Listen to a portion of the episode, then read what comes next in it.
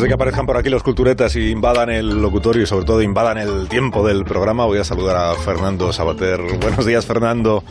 Hola, buenos días, Carlos. Buenos días a todos. Al que le tengo encomendada este año la tarea de que nos descubra eh, personajes, obras eh, que sean culturales o, culturetas. este es más bien cultureta la que voy a decir yo soy. Ah, cultureta, eh, perfecto. Porque ahora que está acabando el verano, voy a hablar de una de las de las especialidades no académicas esas que me caracterizan, que es el cine de tiburones. Eh, he, sido un seguidor fiel del cine de tiburones desde comienzos de los 70, en que hubo un documental célebre que yo recomendaría que se busque, se puede encontrar por internet, como casi todo, que se llama Agua Azul, Muerte Blanca. Y ese es un documental sobre el tiburón blanco que dio origen un poco al, a la, fiebre de, sobre este con este bicho tan tan impresionante eh, a partir de ese documental unos pocos pocos años después un par de años después eh, Peter Benchley escribió su novela Jones que se tradujo como tiburón y en el 75, como es bien sabido, pues Spielberg hizo la, su película Tiburón, que es un eh, clásico del cine de todos los tiempos. Y a partir de eso, bueno, dentro de la saga de, Tiburón, siguiendo la película de Spielberg, hubo dos o tres películas más de interés decreciente con la familia protagonista de Tiburón, pues que volvía a salir, pero ya la cosa bajaba bastante. Pero ha habido, en cambio, otros autores, otros directores que se han introducido con cosas, eh, bueno, yo por lo menos muy disfrutables, ¿no? Eh, hay una película menor eh, en el sentido de que no tiene mucho presupuesto, de que no tiene actores conocidos, pero que a mí me parece excelente, que se llama El Arrecife y que es de, me parece, 2003, 2005, una cosa así. Y, y luego está, más recientemente, hace cuatro años, me parece, la, la excelente película de Jaume Colet Serra, que se llama Infierno Azul y que es verdaderamente una pequeña obra maestra de este género.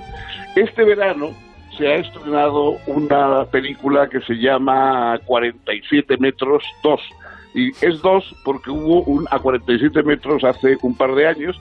Eh, el director es el mismo, Johannes Roberts.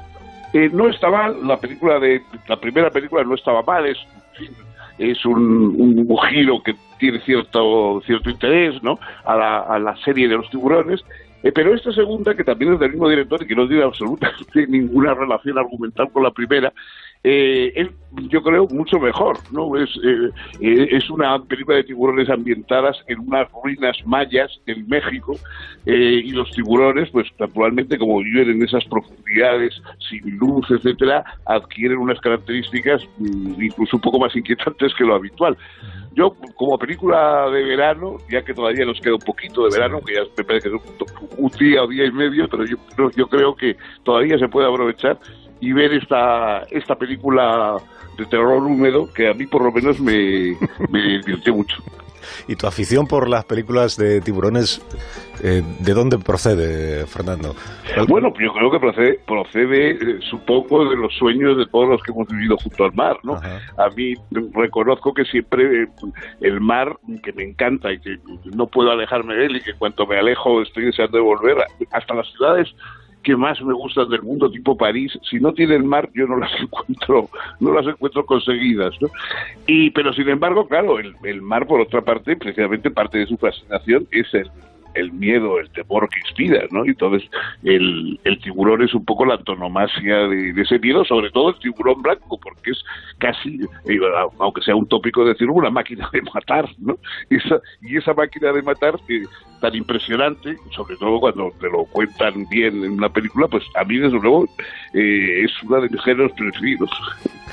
Tiburones, el arrecife, he apuntado aquí como película. Bueno, Agua Azul, Muerte Blanca. Ese es un documental. Ese es el documental antiguo, que es estupendo. Pues apuntadas quedan las recomendaciones de Fernando Sabaté. Seguro que tenemos muchos oyentes aficionados a los tiburones. Incluso Sergio del Molino, por ejemplo, es muy aficionado al... Buenos días, Sergio. Muy buenos días. Muy buenos días, Fernando. Hola, buenos días. ¿A tú también te gustan los tiburones? yo, un poco desde la distancia, sí. Desde ahora sí. Voy, a mirar el género con otros ojos desde, desde tu intervención. Fernando, un fuerte abrazo. Cuídate. Venga, un abrazo a todos. Hasta luego. Adiós, abrazo. Adiós.